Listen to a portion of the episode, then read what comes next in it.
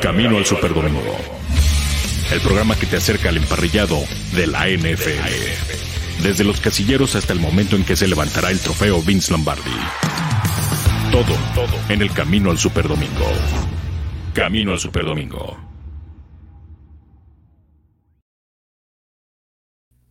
Hola, ¿qué tal? Buenas tardes, bienvenidos a Máximo Avance. Esto es Camino al Super Domingo, edición de lunes, lunes 21 de febrero del 2022.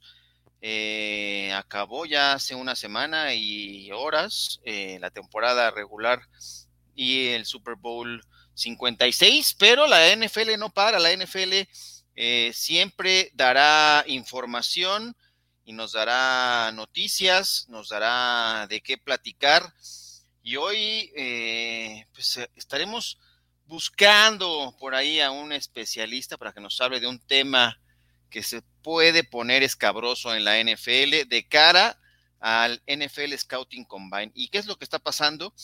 Pues es muy sencillo. La NFL dio a conocer, dio, uh, salieron todas las invitaciones para los eh, 324 jugadores prospectos colegiales que eh, se irán a probar al NFL Scouting Combine. Y la NFL pues, les mandó su invitación y además un memorándum en el cual establece cuáles son las medidas eh, de sanidad y protocolarias que se van a seguir ahora en el NFL Combine para eh, evitar la propagación del el virus COVID-19 con los contagios, con esta cepa contagiosa y todo lo que puede ocurrir. Pues no gustó, no gustó a jugadores, agentes principalmente, y se está eh, gestando una especie de complot, una pues está bajo amenaza, digamos, el NFL Combine, que será del primero al 7 de marzo allá en el Lucas Oil Stadium en Indianápolis, que es tradición. Por lo pronto, hasta ahorita, el próximo año se irá de gira, irá a probar suerte en otros estadios de la NFL, pero donde generalmente se realiza es acá en Indianápolis, donde viajan generalmente todos los prospectos, acompañados de todo un equipo de trabajo que los ayuda a prepararse. Y ahora, pues no podrán hacer lo propio. Únicamente podrán eh, según lo que está estableciendo hoy en día la NFL, ir acompañados por una persona que tenga que estar completamente vacunada, demostrarlo.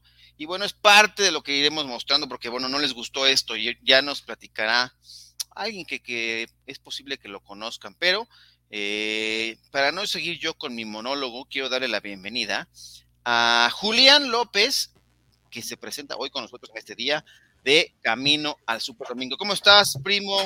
Buenas tardes.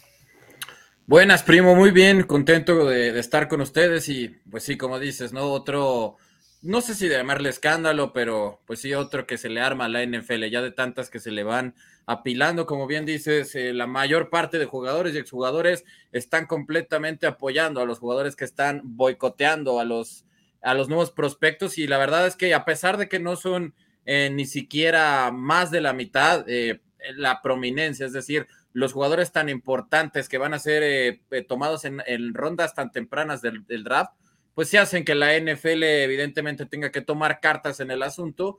Y hay muchos medios que ya están reportando que es muy probable que la NFL tenga que dar su brazo a torcer y que probablemente sea esta noche cuando ya se haga el anuncio de esta reestructuración para el famoso combine, que bueno, eh, para muchos está anticuado, pero bueno, ya nos vamos a ir metiendo más a detalle en, el, en quién tiene eh, o quién no tiene la razón, primo. Sí, no sé si ya viste la nueva, bueno, la serie no es nueva, la de Colin Kaepernick. Yo no había visto el inicio y cómo hacen un comparativo, un símil de la época de la esclavitud en Estados Unidos, de cómo eh, pues eran medidos, ¿no? Todo mundo, eh, los esclavos para sus compras y así estableciendo una comparación, eh, Colin Kaepernick, de cómo es que el NFL Combine es prácticamente según esta visión lo que hace con los jugadores, ¿no? Medirlos, estar probando, a ver quién está más apto o no para poder llegar a la NFL y evidentemente se les pone un precio y eso viene en el draft posteriormente. Pero bueno, esto ya lo platicaremos y hemos buscado a un viejo conocido que nos atenderá mucho un poco más tarde, pero creo que vale la pena, no sé si conozcas a un tal Ian Roundtree. ¿Te suena, ¿Te suena el nombre, este Julián? ¿Cómo no? ¿Cómo no me va a sonar? Es, es el Sensei Ian para, para los ya conocidos, pero pues sí, la verdad, un placer que se vuelva a reincorporar porque ya lo extrañábamos. Ya tenía, creo que desde que empezó la temporada que ya concluyó, que no lo teníamos. Nos lo robaron, nos lo robaron, pero.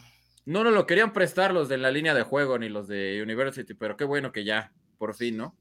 Sí, y a lo mejor les tendremos sorpresas. Ya, ya, ya al rato que, que, venga aquí con nosotros, platicaremos al respecto y a ver si lo convencemos para que ya se quede nuevamente y regrese a este espacio con el front office. Pero por lo pronto, hoy va a venir en un ratito más para comentar tienen o no tienen razón, a qué se debe todo esto, eh, cuáles son las diferencias entre tener a una persona nada más con ellos o a más eh, los jugadores. Así que ya, ya iremos platicando todo este, pero bueno, se está fraguando un complot, pero como bien dices, ya parece ser, y cuando contacté a Ian, sí me decía, creo que la NFL va a perder esta batalla, tendrá que doblar los brazos porque eh, pues no creo que vaya a fructificar, no quieren, porque la amenaza que están haciendo los jugadores, porque están hablando de agentes de 150 de los 324 jugadores invitados, que nada más asistirían al combine para realizar las pruebas médicas como que de cajón y no participarían en ningún drill. Ese es el complot que están amenazando. Entonces, esto evidentemente le pegaría muchísimo a la audiencia que ha establecido porque eh, no les gusta que tengan que estar tanto tiempo también los jugadores encerrados o viendo el tema, ¿no? Eh, están haciendo algunos ajustes y este es el memo que estamos viendo aquí en pantalla que recibieron todos los jugadores invitados y evidentemente el equipo de trabajo que los acompañaría haciendo la mención de que va a haber una modificación en los protocolos. Ya la temporada pasada también hubo algunas modificaciones, son varios días de pruebas, inclusive nada más eh, cada uno de los jugadores tendría una sola, una habitación para ellos solos. Eh, hay ciertas cosas que están cambiando en el NFL Combine, pero bueno, más adelante nos podrá decir Ian todos los pormenores de esto y cómo es el impacto y en realidad si vaya a prosperar este reclamo de agentes y jugadores. Por lo pronto, vamos a hablar de otro tema y vamos a entrar en materia con un equipo que pues ha traído de regreso algunos integrantes o viejos integrantes del staff de cocheo y estamos hablando de los New England Patriots que ahora llevan de regreso a Joe Judge. Y este lo veremos eh, on the review porque me gustaría eh, eh, ver a profundidad este tema porque Joe Judge va a trabajar con los corebacks con el coreback, con Mac Jones de los Patriotas, pero esto lo veremos under review. Under review. Este es el análisis de la noticia del día. Esto es Under review. Bueno, y el tema es así muy sencillo. ¿Crees que Joe Judge sea la persona indicada para, ahora que regresa al staff de coach de Bill Belichick, trabaje con los corebacks de este equipo cuando hizo pedazos la incipiente carrera de Daniel Jones con los New, York Giants. ¿Crees que Joe Judge, que era el encargado de los equipos especiales con los Patriots, dio el brinco a ser head coach y ahora lo ponen a trabajar con los corebacks? ¿Es en serio, Julián? Es, una persona eh, muy respetada dentro de la organización de Nueva Inglaterra, junto con Matt Patricia, ¿no? Que también hay que recordar que es un entrenador que venía de los Leones de Detroit, eh, era más conocido por trabajar con la defensiva y ahora Matt Patricia también va a hacer algo que, como Joe Judge, ¿no? Que prácticamente no le conocíamos, que va a ser de ser el entrenador de línea ofensiva. En el caso de, Joe Judge, eh, yo siempre he dicho que lo de Daniel Jones fue un poquito ingenuo de parte de los New York Giants porque era un coreback que no era esperado ser tomado en rondas tan tempranas, hicieron el esfuerzo por él y evidentemente no, no dio resultado, ¿no? Pero creo que e, es parte de lo que, lo, que provocó la tumultuosa salida de Josh McDaniels, ¿no? Que se llevó a tres asistentes consigo a, su nueva aventura en Las Vegas y ahora vamos a ver qué tal le resulta. Yo, yo siento que con Mac Jones están haciendo prácticamente la misma receta con Tom Brady, llevarlo poco a poco, eh, jugadas de pases muy cortos y, también hay que recordar, ¿no? Que con Tom Brady, ¿cuántas temporadas se tardó el GOAT en tener su primera temporada de cuatro mil yardas? Fue prácticamente hasta que le, pusieron a Randy Moss y bueno, con Randy Moss ya si no tienes pases largos, pues es que sí, evidentemente ya algo pasa, pero sí, sí llama mucho la atención el, tema de Joe Judge porque de ser entrenador en jefe, entrenador de equipos especiales, pues prácticamente es un rubro, no sé si llamarlo semidesconocido para él, pero la verdad es que nadie lo tenía en el radar como para ser el nuevo mentor de parte de, de Joe Judge, primo, y Bueno, pues así, así pasa con los Patriots, ¿no? Porque todavía tienen plazas por ahí vacantes y están trayendo gente que sí es muy respetada dentro de la organización, pero evidentemente no los conocemos por haber entrenado en estas facetas. Correcto, ya también es lo de, eh, lo de Patricia, que bueno, eh, va a ser el encargado de la, línea ofensiva, pero poner en tela de juicio el criterio de Bill Belichick, eh, pues me parece que sería poco eh, atrevido de nuestra parte. Yo creo que eh, sí sorprende, pero algo, algo les sabrá a estos entrenadores y por supuesto que tienen que dominar estos aspectos porque eh, pues llevan una larga trayectoria en la NFL. Sí nos sorprende, ya veremos cómo, sus, cómo responden a estas nuevas posiciones que tendrán en un staff de entrenadores que como bien dices ha quedado mermado por aquellos que han ido persiguiendo el sueño de la ciudad del pecado con eh, Josh McDaniels. Veremos cómo les va a ese equipo de los de Las Vegas Raiders. Pero hablemos también de otro, otra organización. Y por ahí, eh, hablando del tema de los Houston Texans, ¿no? Eh, y, y, retomando de algún modo nuestra novela del verano pasado, de la primavera, verano del año pasado, en el cual eh, hablábamos de Houston, tenemos un problema. Y esto eh, pone en el entredicho, eh, pues no sé si la credibilidad de esta organización, pero siguen pensando que pueden obtener a cambio de, de Sean Watson tres primeras selecciones por lo menos, además de un paquete, a lo mejor algún jugador veterano en intercambio. ¿Crees que ahora que estamos próximos a conocer el desenlace de la situación legal del coreback, eh, pues que decirlo, del coreback de los Texans, aunque no jugó un solo snap la temporada que acaba de terminar, ¿qué pasará con él? ¿Sí valdrá la pena o sí valen estos eh, tres primeras elecciones si es que logra quedar eh, eximido de toda responsabilidad legal y pueda volver a jugar en la NFL después de estas 21 demandas que tiene de mujeres eh, masajistas por eh, maltrato y abuso sexual, eh, psicológico, ¿qué pasará con esto? ¿Crees que sí vale esas tres primeras elecciones un jugador que ya lleva un año de inactividad en la NFL? Pues yo creo que el, talento de Deshaun Watson se ha quedado, se ha quedado probado, ¿no? Creo que es uno de los mejores corebacks definitivamente en la conferencia americana. Ahora el precio de las tres primeras elecciones evidentemente es un tipo que está pronosticado para resolver problemas ofensivos en cualquier equipo, ¿no?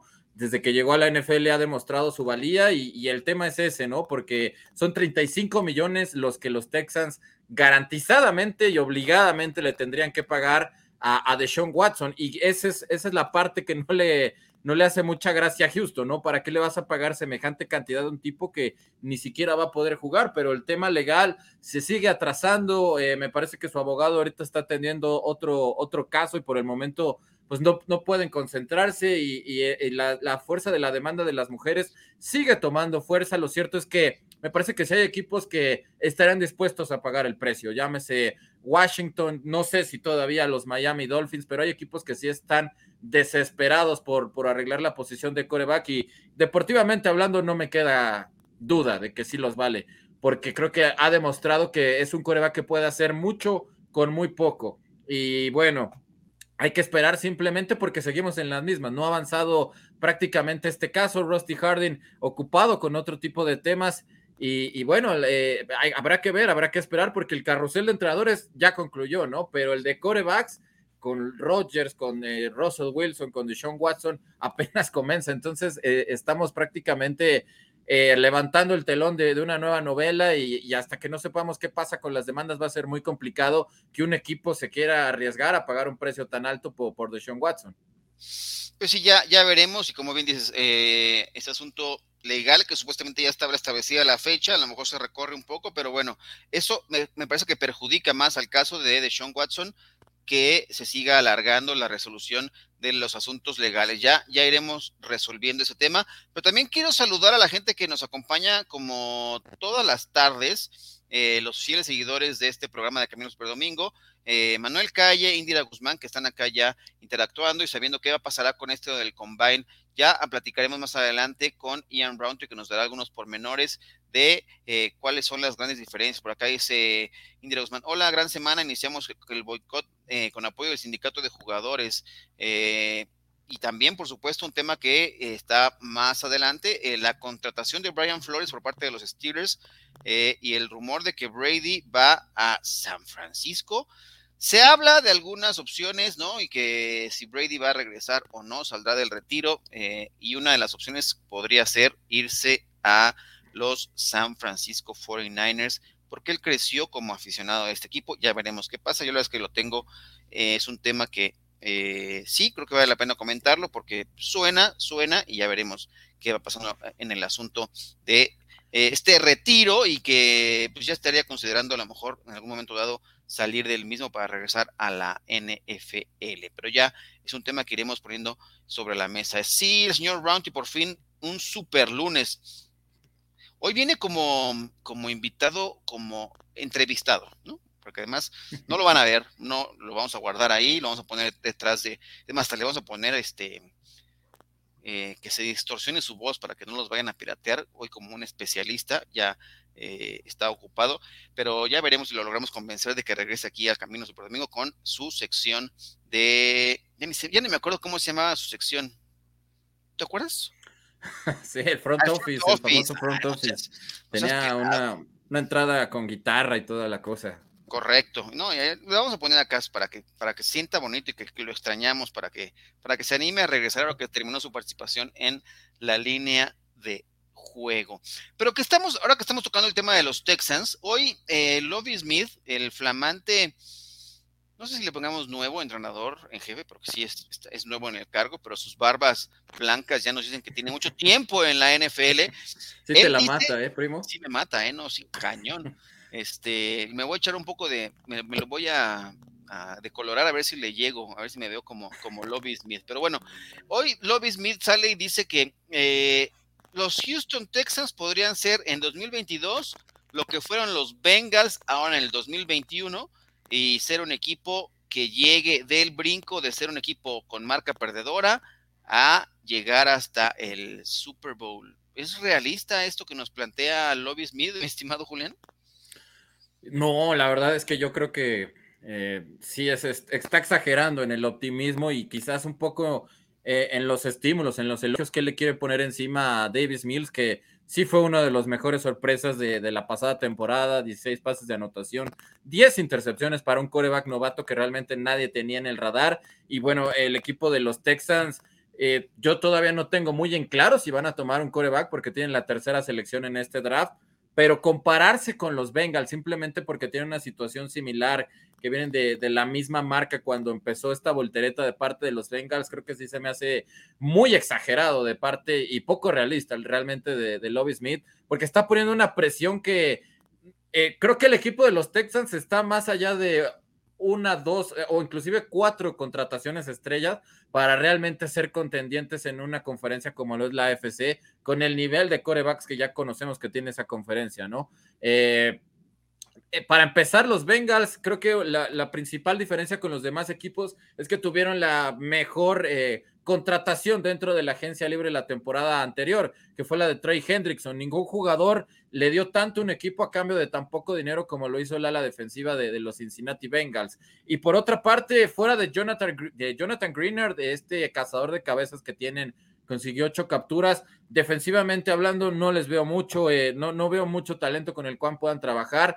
Eh, en el cuerpo de receptores, pues solamente está Brandon Cooks, que, me parece que ya eh, sus mejores épocas probablemente ya hayan pasado, pero realmente no veo las armas con las cuales Davis Mills pueda trabajar. El mismo caso de los corredores, David Johnson y, y, la verdad muchos jugadores que no ilusionan mucho. Yo creo que el equipo de los Texans lo que está buscando realmente es esa tercera selección, cambiarla por por múltiples elecciones, lo que muchos equipos han estado haciendo los últimos años, pero poner esa presión encima de un equipo como los Bengals, que realmente el único equipo que había dado ese turnaround, esa voltereta tan drásticamente, había sido San Francisco en los ochentas. Entonces, que me digas que van a venir los Texans y van a ser el tercer equipo en hacerlo en los últimos más de 30 años, la verdad no le veo mucho sentido ni mucha lógica, primo. No, yo tampoco, y la verdad es que creo que, pues bueno, me parece que Lobby Smith exagera, y como bien dices, creo, que, no vale la pena poner una presión adicional, una presión adicional a un equipo que, si bien no fue el peor equipo de la temporada pasada, sí tiene mucho trabajo por hacer para eh, salir de la parte baja la tabla por algo están bien colocados ahí en la posición del draft, ¿no? Con la tercera selección global.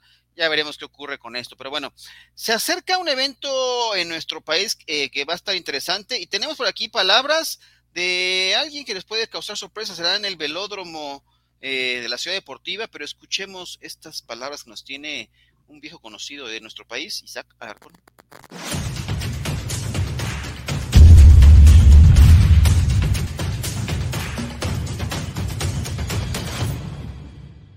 Pues yo la verdad estoy bien emocionado de poder estar ahí en mi país una vez más, poder regresarle algo de todo lo que me ha dado. Entonces bien contento, bien emocionado, siento que nos vamos a pasar muy bien, vamos a tener un tiempo bien a gusto ahí con los atletas, entonces bien contento. Desde el momento que empecé a jugar este deporte, gracias a Dios, me ha permitido llegar a lugares donde nunca me lo esperé, como lo es la NFL. Entonces me cambió el futuro, me cambió la vida, me cambió mi perspectiva.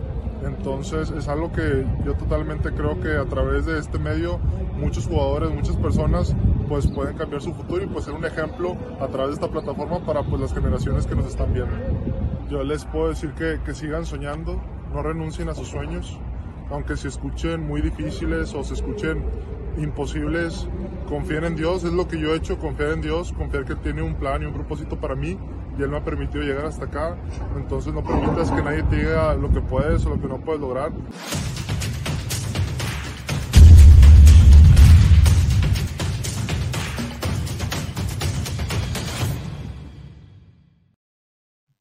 Ahí está Julián. Isaac Alarcón estará este sábado 26. También estará Alfredo Gutiérrez y algunos otros jugadores eh, de talla internacional mexicanos dando una clínica para niños y para jóvenes que estén participando. También estará Guillermo Ruiz Burguete. Ahí está Rolando Cantú. Ramiro Pruneda está este próximo sábado en el velódromo eh, todavía hay eh, inscripciones, esto es un evento gratuito, hay que recordarles, no, que no les vayan a tomar eh, el pelo, ahí está.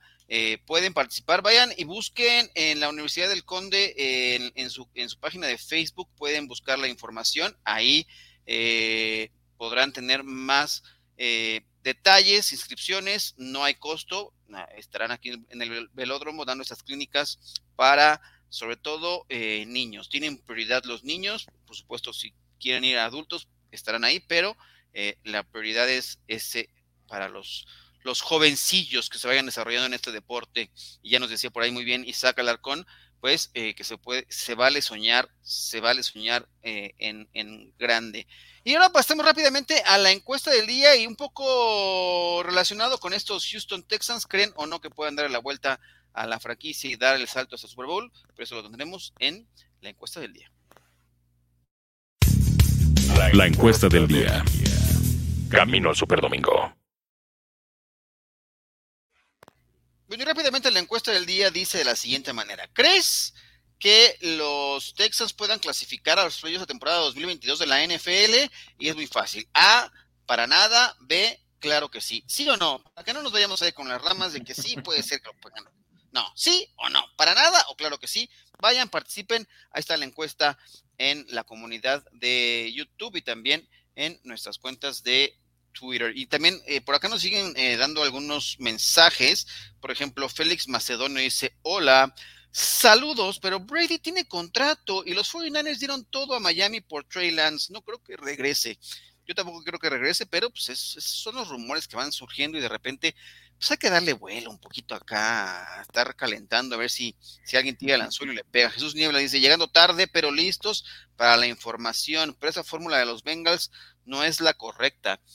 Pues yo no sé si sea o no la correcta, ya les alcanzó para llegar al Super Bowl, se quedaron cerca, pelearon, estuvieron ahí hasta el final, 23-20, ya lo hicieron los pechos la temporada pasada, apostar también por una revolución muy rápida, ¿no? Una reconstrucción rápida con muchos agentes libres, sacrificando, también lo hizo ahora en los Rams. Vamos, vamos a ver qué pasa, qué pasa con esta, con esta, con esta fórmula. Si eso no es la correcta, ya veremos. Acá nos decía Indira Guzmán, este es para el sábado 26 y estará Isaac Alarcón. Y pregunta, dice por acá, ¿por qué las multas para los Bengals? Ahorita checo las multas, no sé a, qué multas hagan referencia, ahorita investigamos ese tema, la verdad es que no lo tenía yo en, en, el radar, pero ahorita vamos a seguir buscando. Jesús le dice, opción A, para nada, es más fácil que califiquen mis Lions que los Texans en esta conferencia. Muy bien, y Manuel Calle, para la encuesta de hoy voy con la opción A, no, no pasarán a playoffs, pero para nada.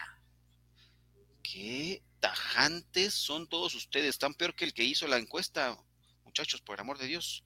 Indira dice, encuesta, opción C, ambos según lo que hagan para rearmarse y reponerse después de la situación de, de Sean Watson, nos dice Indira Guzmán. Así que vayan y participen eh, sobre esta materia. Y ahora sí podemos hablar de estos Pittsburgh Steelers que han puesto el ejemplo, es de donde surge la regla Rooney, por algo está la regla Rooney, pues han dado hoy la cara una vez más este fin de semana los Pittsburgh Steelers haciendo eh, dándole trabajo nuevamente a Brian Flores, este entrenador en jefe de los Miami Dolphins la temporada pasada, que fue despedido y ahora eh, sigue el proceso legal, tiene una demanda planteada, una demanda contra la NFL y tres equipos por prácticas discriminatorias. Y él decía al momento de presentar esta, esta postura y esta demanda legal, que él sabía que estaba en riesgo de que posiblemente no recibiera una oportunidad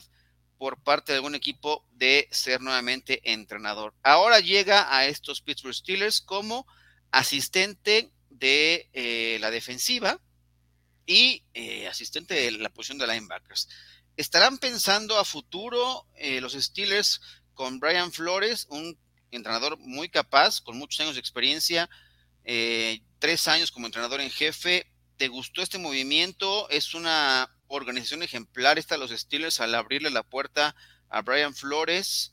Eh, ¿Qué piensas al respecto de esta contratación, Julián? Sí, la verdad es que a mí me sorprendió mucho que prácticamente se le hayan cerrado las puertas a una mente tan brillante como la de Brian Flores, porque eh, fue el cuarto entrenador en jefe, ¿no? De ascendencia latina en, en tomar el puesto más importante para un entrenador en la NFL, ¿no? Después de Tom Fears, eh, Tom Flores y por supuesto Ron Rivera.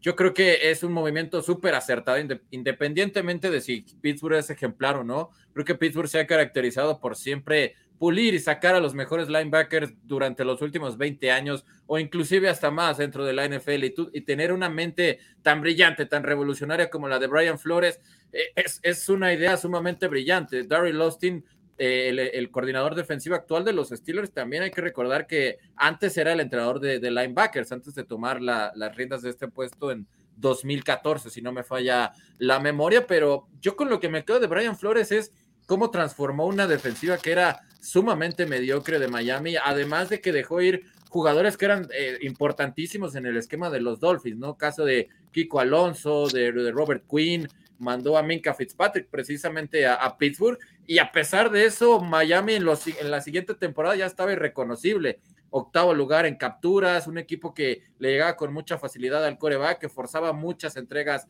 de balón. Todos recordamos el gran éxito que tuvo eh, Howard, ¿no? Eh, entonces, me sorprende más bien que muchos otros equipos que de verdad tienen graves lagunas y graves carencias en la defensiva no le hayan abierto las puestas a las puertas, perdón a Brian Flores. No sé qué tanto tenga que ver este tema de la demanda o si los dueños se ponen de acuerdo para contratar o no a los equipos. Lo cierto es que Stephen Ross, quien es uno de los dueños con mayor prominencia dentro de la NFL y uno de los más importantes dentro del conglomerado de medios, actualmente está temblando, ¿no? Por esta demanda y creo que ya es parte de, de, un stop en seco que la NFL le quiere poner a los escándalos. Este de Brian Flores quizás sí fue la, la gota que derramó el brazo, el, vaso, perdón, pero por el lado deportivo me parece un, movimiento sumamente brillante para Pittsburgh y sí, eh, muy probablemente sí, sí, tiene la madera, sí tiene la experiencia, la habilidad como para reemplazar a Tomlin, pero como es la familia Rooney, yo creo que todavía le queda mucho tiempo al entrenador en jefe de los Steelers, pero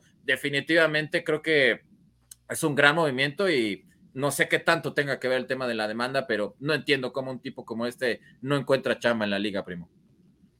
Sí, correcto. Me parece que pecaron eh, y, me parece que pueden llevar ahí eh, la penitencia muchos de los que han pasado por alto la posibilidad de llevarse a Brian Flores a sus filas, ¿no? Aquí los Steelers toman esta oportunidad de darle un cargo como asistente, pero seguramente su rol irá creciendo conforme se acerque la siguiente temporada.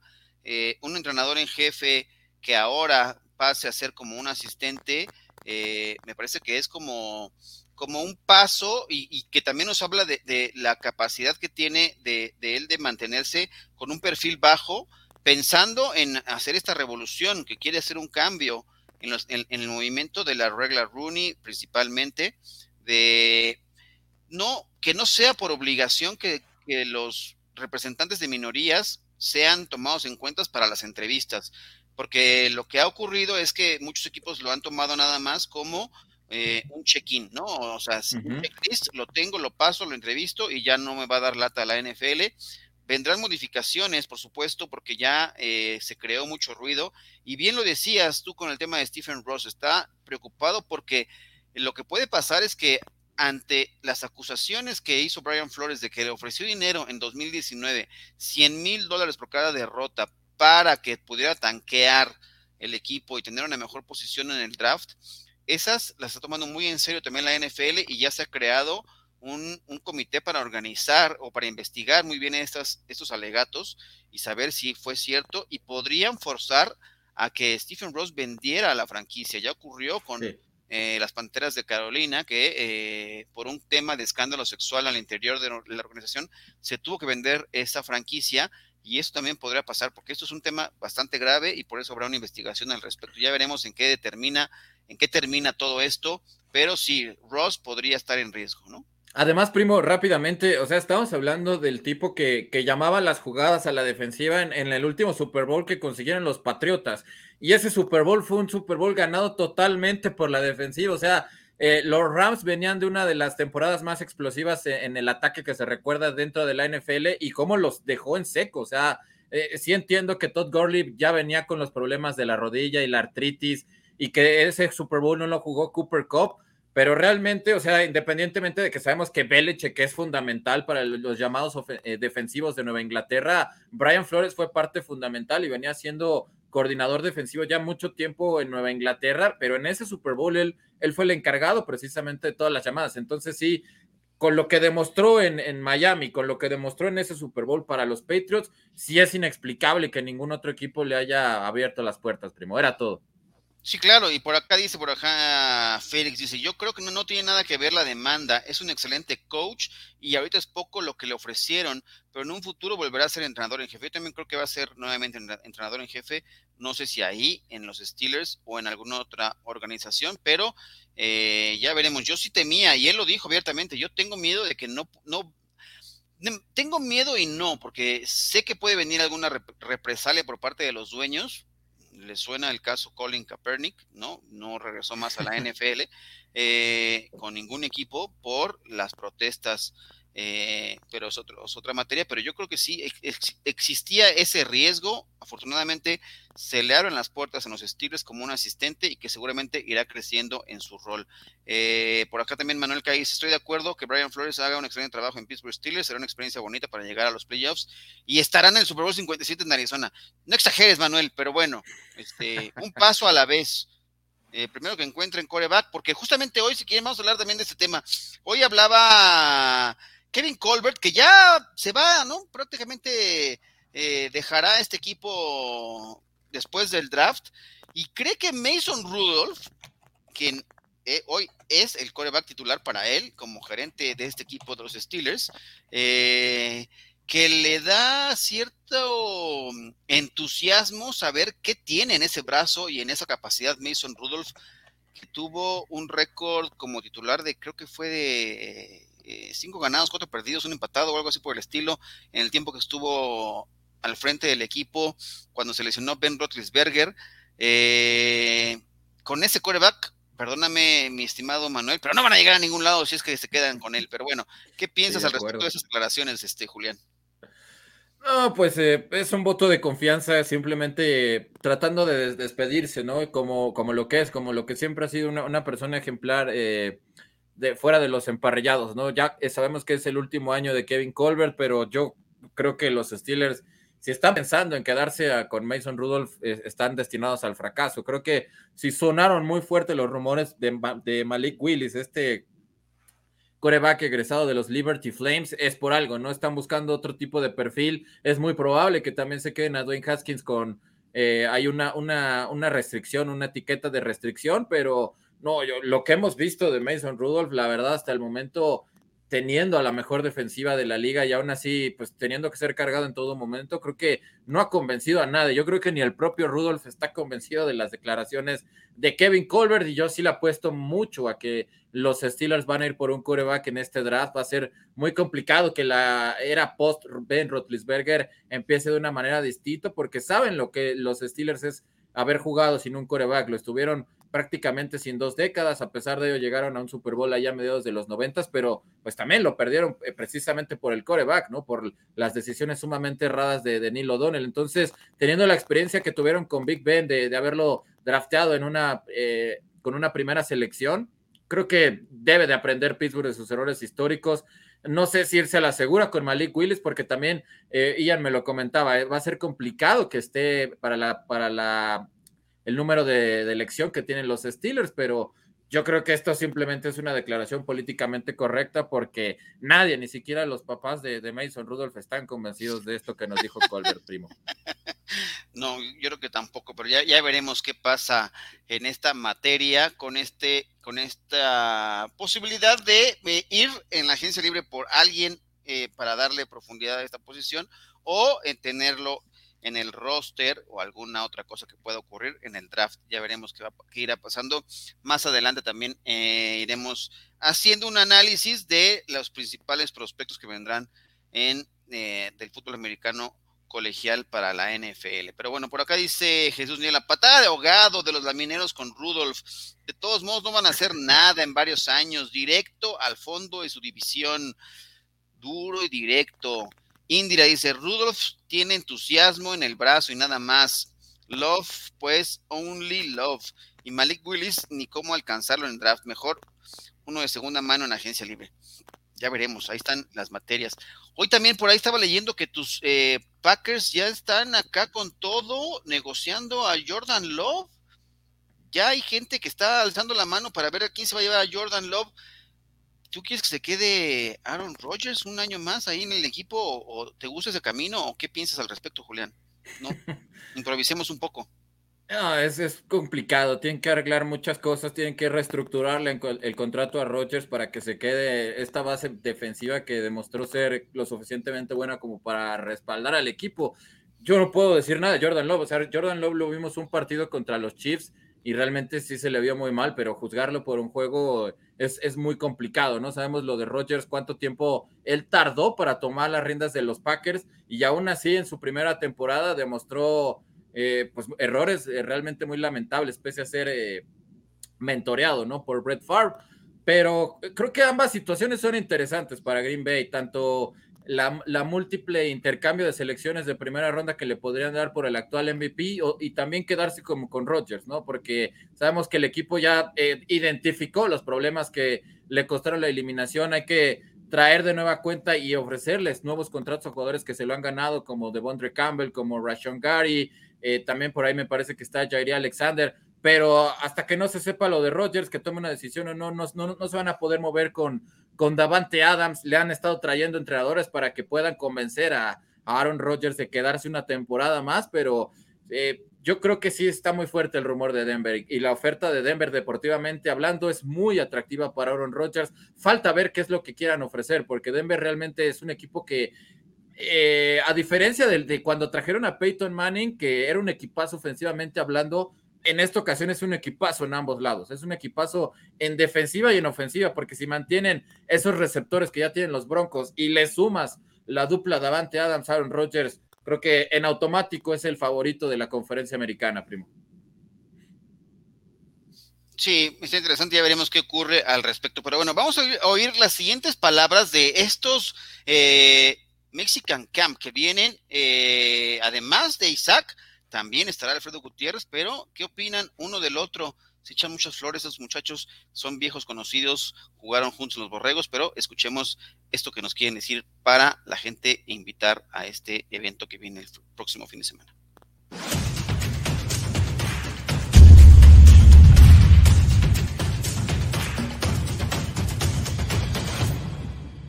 Pues yo la verdad estoy bien emocionado de poder estar ahí en mi país una vez más, poder regresarle algo de todo lo que me ha dado. Eh, sin duda es algo que los jóvenes necesitan. Eh, hoy en día yo creo que el deporte es un, una herramienta y un vehículo para, para formar las vidas y, y, por supuesto cambiar. Alfredo fue mi compañero el tiempo que yo estuve jugando para el TEC de Monterrey.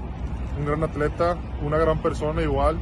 Para mí al ver Isaac Alarcón en, en los Cowboys es algo muy bonito porque pues es mi compañero, fue mi compañero de Borregos y verlo cumplir sus sueños, eh, yo siento algo muy bonito porque al verlo vestido de esos colores, que es su, equipo favorito, eh, a mí me llena mucho de orgullo ver eso.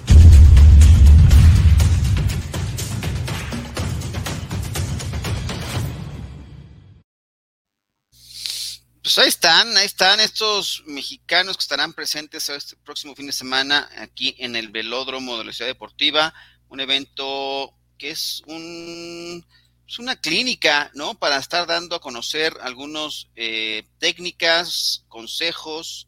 Eh, Jonathan Aldrete, Isaac Alarcón, Alfredo Gutiérrez, Rolando Cantú, Guillermo Ruiz Burguete y Ramiro Pruneda estarán aquí el fin de semana como parte de esta Universidad del Conde también. Ahí pueden ver en su página de Facebook los, eh, el, si se quieren inscribir, vayan y busquen a la Universidad del Conde, que es quien está haciendo también el evento para traer estos eh, mexicanos, este campamento que luce bastante atractivo si les gusta este deporte, conocer los principios básicos de, eh, de, del deporte que tanto amamos aquí y de lo que hacemos ya todo aquí en el, tema del fútbol americano eh, infantil y todos pueden desarrollar y soñar en grande.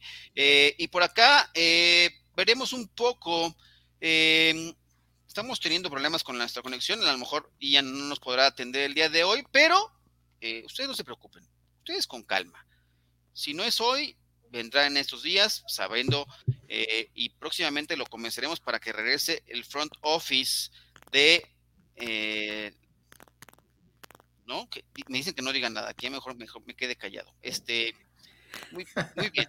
Es que la conexión no, la, conexión falla, ustedes no saben, los, los, fierros, los, los, fierros luego eh, tienen algunos problemas. Pero bueno, hay algunos otros temas de los que podemos ir hablando en el transcurso de este programa para ir sacando las resoluciones y cerrar un poco nuestro programa de hoy con eh, lo que nos depara eh, con algunas fechas importantes. Viene el NFL Combine, que ya veremos qué es lo que pasa con esta situación de los agentes que están tratando de hacer eh, un complot y de llevar y cambiar un poco las estructuras de cómo funciona, porque quieren hacer una pequeña burbuja eh, en la NFL para evitar que se propaguen los contagios, pero esto preocupa evidentemente a muchos de los, de los agentes porque hay una gran diferencia si un jugador es tomado en segunda ronda o en tercera. Hay millones de dólares en juego en este tema.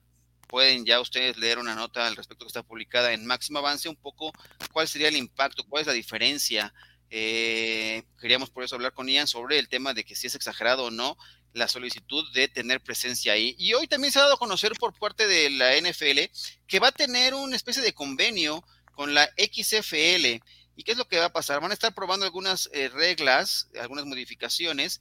No va haber intercambio de jugadores entre la XFL y la NFL, pero podrán estar teniendo alguna participación y a estar eh, a lo mejor improvisando o probando algunas modificaciones que se pudieran adaptar más adelante de lo que se aplique en la XFL ligas.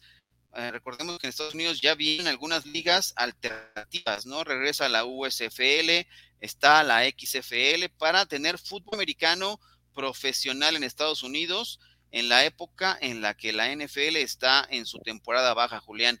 Eh, ¿Tú sigues, eh, te, llama la atención lo que puede ocurrir con esas otras ligas eh, que han venido haciendo algunos esfuerzos que van y vienen, tanto la XFL como la USFL, recordemos también la AFL, ¿no? Así que hay esfuerzos alternativos, no han cuajado bien y ahora vienen algunos regresos.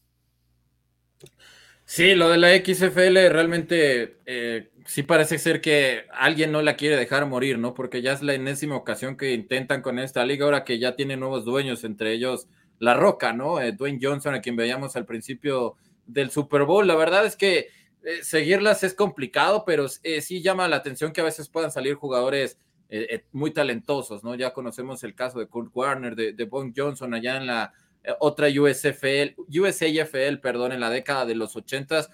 Esa parte sí me agrada, ¿no? Que puedan salir jugadores que parece ser que no tenían el talento ni, ni nunca tuvieron la oportunidad y de la nada salen y, y callan bocas, ¿no? Y pueden llegar a la NFL con un nivel altísimo, pero no, la verdad es que con, tanto fútbol americano alrededor del mundo es, es complicado eh, realmente darle seguimiento, pero pues esperemos, ¿no? Que este convenio entre, la, entre las dos ligas puede traer cosas interesantes. Se sabe que es un poquito más un tema de, experimentación, pero pues a ver qué tal, ¿no? Porque la XFL tiene prácticamente desde principios de, la década de los 2000 y, y, la vuelven a echar a andar y vuelven con nuevas ideas, pero simplemente no cuaja. La verdad es que es complicado para el público estadounidense que es tan conocedor, que sabe que la mayor parte de, los jugadores talentosos pues están en una liga, ¿no? Eh, realmente, aunque hay muchos jugadores y hay más eh, cantidad de prospectos de universidades, el talento no te da para más. Y, bueno, no sé la verdad cómo vaya a ir esta ocasión para la XFL. Espero que, que, funcione y espero que también salgan jugadores interesantes, primo. Pero pues, si no me dan una razón para seguirla, definitivamente por el momento no tengo planes para hacerlo. No, yo la verdad es que a mí me llamó la atención ahora que se dieron a conocer los uniformes de los equipos de la USFL. Son ocho equipos. Ya también se hizo un sorteo para eh, lo que será el draft de esta renaciente liga, ¿no? Que estuvo en la década de los ochentas, me creo, mal no recuerdo, jugadores de la talla de Jim Kelly vinieron de ahí, Steve Young, ¿no? Que participaron en la USFL, después dieron el salto a, la NFL y hay esta pues, nueva oferta. Ya veremos que si logran consolidarse y meterse en un mercado que en realidad la NFL nos ha demostrado que, que pues, ha estado eliminando de algún modo toda la competencia posible y sigue creciendo a pesar de los tumbos que también eh, ha presentado eh, el fútbol americano profesional de los Estados Unidos. Pero bueno, vamos a ver quiénes cumplen años hoy. Hay algunos pocos cumpleaños también ahora en estas épocas, porque hoy además, hoy no hubo nada importante en la historia de la NFL, así que vamos. Es que en estas fechas, no, sí, es complicado encontrar. Sí, ya no hay nada de lo que se pueda hablar, pero tenemos algunos cumpleaños. Terry Allen, un corredor que en algún momento brillara con los vikingos de Minnesota y con los Redskins, cumple 54 años. Eh, también hay otro exjugador, eh, Brylon Edwards. ¿Te suena este receptor abierto con los Browns y últimos, sus últimos años con los Jets? Creo que también sí, como no, una lástima que no esté ya. Yo lo recuerdo más porque esperaba muchísimo más de él en la NFL. Recuerdo mucho sus juegos en Michigan. Realmente era un, receptor con unas condiciones impresionantes, pero bueno, eh, desgraciadamente le tocó ir a jugar a los Browns, ¿no? Y posteriormente a los Jets está complicado así, pero la verdad es que si era un jugador con unas condiciones impresionantes, simplemente hay, casos, ¿no? Que a pesar de que tengas el talento, cuando no te acompaña la suerte en la organización, pues no puedes brillar. Y ese es el caso de, de Braylon Edwards, uno de los más talentosos que yo recuerdo de los últimos 20 años, primo. Correcto, y también por ahí otro Brandon Williams, eh, jugador de los Ravens, él cumple 33 años, parte de la línea defensiva. Ahí están los cumpleañeros de hoy. Y bueno, siempre llega aquí al quite Indira Guzmán con eh, qué pasa un día como hoy en la historia en general. Eh, dice, en 1804, eh, la primera locomotora, además, se funda la AFA y en 1947, primera cámara instantánea. En el 48 se crea la NASCAR y encuentran a Koyoshaki, 2008, eh, último libro de la saga de Harry Potter. Ah, y por acá se aparece Oscar Clériga, manda saludos. Saludos, par de dos. ¿Qué tal, Oscar? Saludos, que andas por acá. Saludos, Oscar. Este, ahí hemos dado todos los pormenores. Es más, vamos a poner el último de los videos para que el propio doctor Con nos dé a conocer algunos de los pormenores de lo que se espera este fin de semana en este evento del Mexicamp. Por favor, adelante.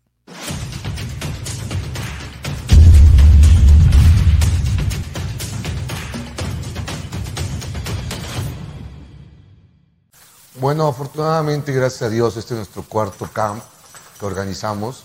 Este, primero fueron las Panteras de Carolina, luego fueron los Mexican Pros y ahorita, bueno, tenemos la oportunidad de traer este, un talento especial, yo creo, para México, eh, que son estos jugadores que están ahorita en Estados Unidos, en la NFL, eh, haciendo, haciendo historia. Eh, para nosotros la idea es inspirar a los jóvenes, que los escuchen de viva voz, que los toquen, que los sienten, que los palpen, que realmente puedan ver cómo los sueños de una persona se pueden hacer realidad y que se vale la, y vale la pena soñar. Entonces, para nosotros traerles a este tipo de jugadores, pues es, es, un sueño que se hace realidad, es el cuarto, es el cuarto camp que realizamos, y la, y la idea nació junto con Guillermo Burguete, este, de, traer jugadores de este nivel para que los niños se pudieran ver reflejados en, estos jugadores y puedan soñar en algún día, tratar de ser como ellos, pero no nada más se vale en el fútbol americano, se vale en todas las áreas, ser doctor, ser ingeniero, ser arquitecto, escapar de una realidad y planear algo, algo, algo sólido, algo positivo. Hoy en día tenemos muchas figuras malas que vemos en la televisión, en las redes sociales, eh, en los videos, figuras antisociales. Son muy atractivas. Está, es justo que vean una figura social, atractiva, positiva y que está de moda, ¿no?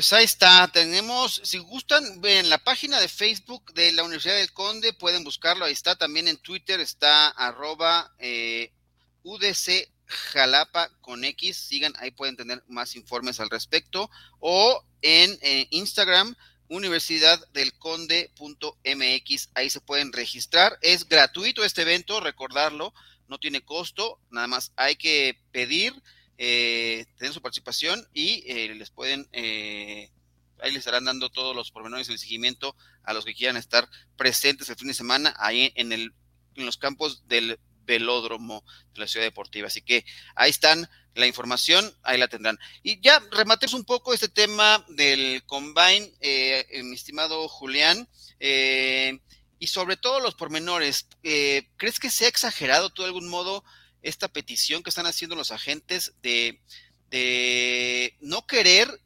que sus jugadores estén prácticamente solos eh, durante los días que estén teniendo su participación en el combine. Se juegan mucho los agentes eh, en estas épocas y sí puede marcar una diferencia considerable el que un jugador se ha tomado en segunda, tercera, cuarta ronda, porque hay mucho dinero de por medio que ellos de algún modo arriesgan al estar preparando jugadores para este evento que es como la máxima vitrina.